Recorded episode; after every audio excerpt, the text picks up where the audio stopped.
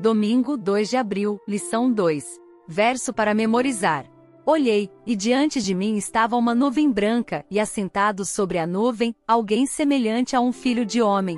Ele estava com uma coroa de ouro na cabeça e uma foice afiada na mão. Então saiu do santuário um outro anjo, que bradou em alta voz àquele que estava sentado sobre a nuvem: Tome a sua foice e faça a colheita, pois a safra da terra está madura, chegou a hora de colhê-la.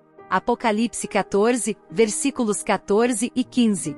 Escolhas eternas. O Apocalipse 14 traz a última mensagem de misericórdia de Jesus para um mundo caído e rebelde que há cerca de seis mil anos tem estado submerso no pecado e no mal chegará um dia em que cada pessoa no planeta Terra tomará sua decisão final e irrevogável, seja a favor de Jesus ou contra ele.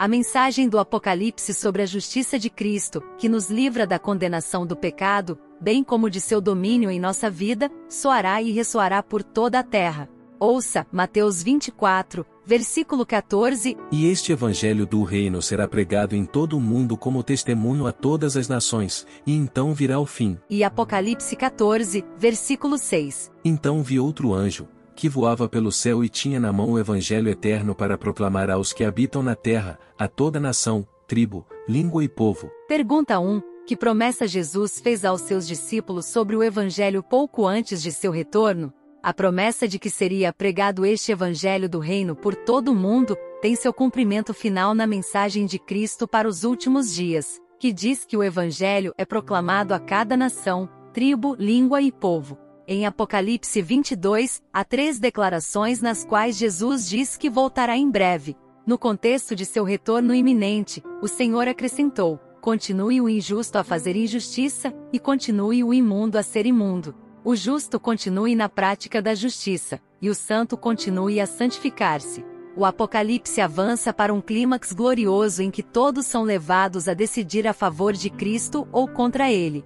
Claro, todos os dias, por meio das escolhas que fazemos, mesmo em relação às pequenas coisas, estamos escolhendo a favor de Jesus ou contra ele. É pouco provável que alguém que faça escolhas erradas constantemente em sua vida agora, de repente, na crise final, Fique do lado de Jesus, especialmente quando as forças de todo mundo maligno estarão contra ele.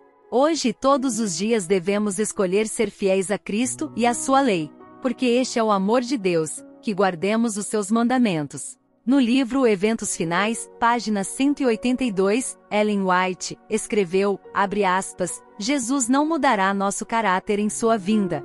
A obra de transformação tem que ser realizada agora. Nossa vida diária está determinando nosso destino.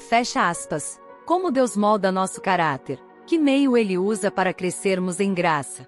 O que fazer para permitir que o Espírito Santo nos transforme à semelhança de Jesus? O próximo tema da lição será a volta do Filho do Homem. Reserve um tempinho e ouça. Deus te abençoe. Até lá!